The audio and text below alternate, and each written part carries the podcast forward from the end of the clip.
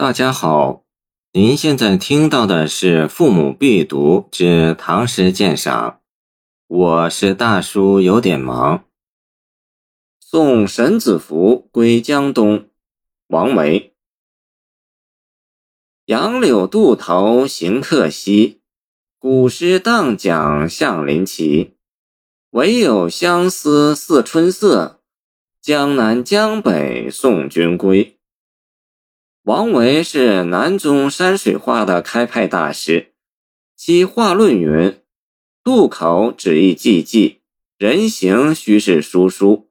晚景则山寒红日，翻卷江渚，路行人急，半掩柴扉。”对照他的画论，读此诗前两句，不是依然摩诘之画吗？杨柳渡头行客稀。杨柳的茂密与行人的稀疏形成对比，不让笔下的行人喧宾夺主，破坏渡口的清凉环境，同时也通过这清凉优美的境界，约略展示了一点临别的惆怅。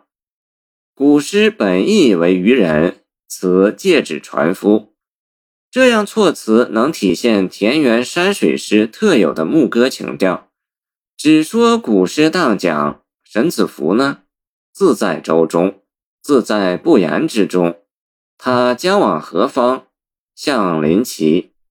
据诗意，临齐当是地名，可能是临沂之物。临沂晋乔治县，在今江苏江宁县东北。后两句承上抒情，有两层意思：一层是唯有相思。送君归其字，言意渡口行客本少，只有自己满怀别情相送沈君，似乎只是陈述了一下事实。然而，唯有这一限制性词语的运用，就强调和突出了相思别离的情绪。另一层即中间嵌用的一个比喻，即似春色，江南江北七字，将相思比作春色。无穷无尽，相随东去。诗人奇妙的联想，将自然的春色与人类的思维两种毫不相干的事物取来作比，而景与情合，寄情喻景，妙造自然，毫无刻画的痕迹。不但写出了彼此间深厚的友谊，而且将惜别时的微妙的、难以捕捉的抽象感情。极其生动地表达出来，成为可见可处的形象，遂使人真觉相思之情充塞天地，可谓工于用玉，善于言情。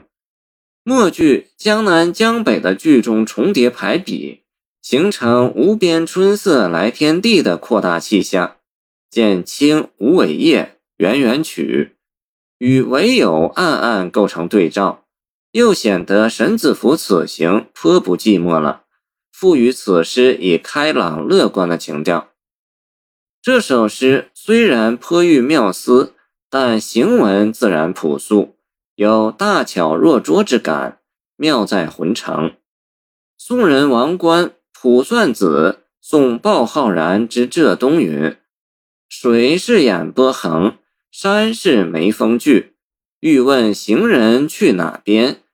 眉眼盈盈处，才始送春归，又送君归去。若到江南赶上春，千万和春住。题目既相似，拟人手法也与此诗相同，可以说是从此诗翻出新意。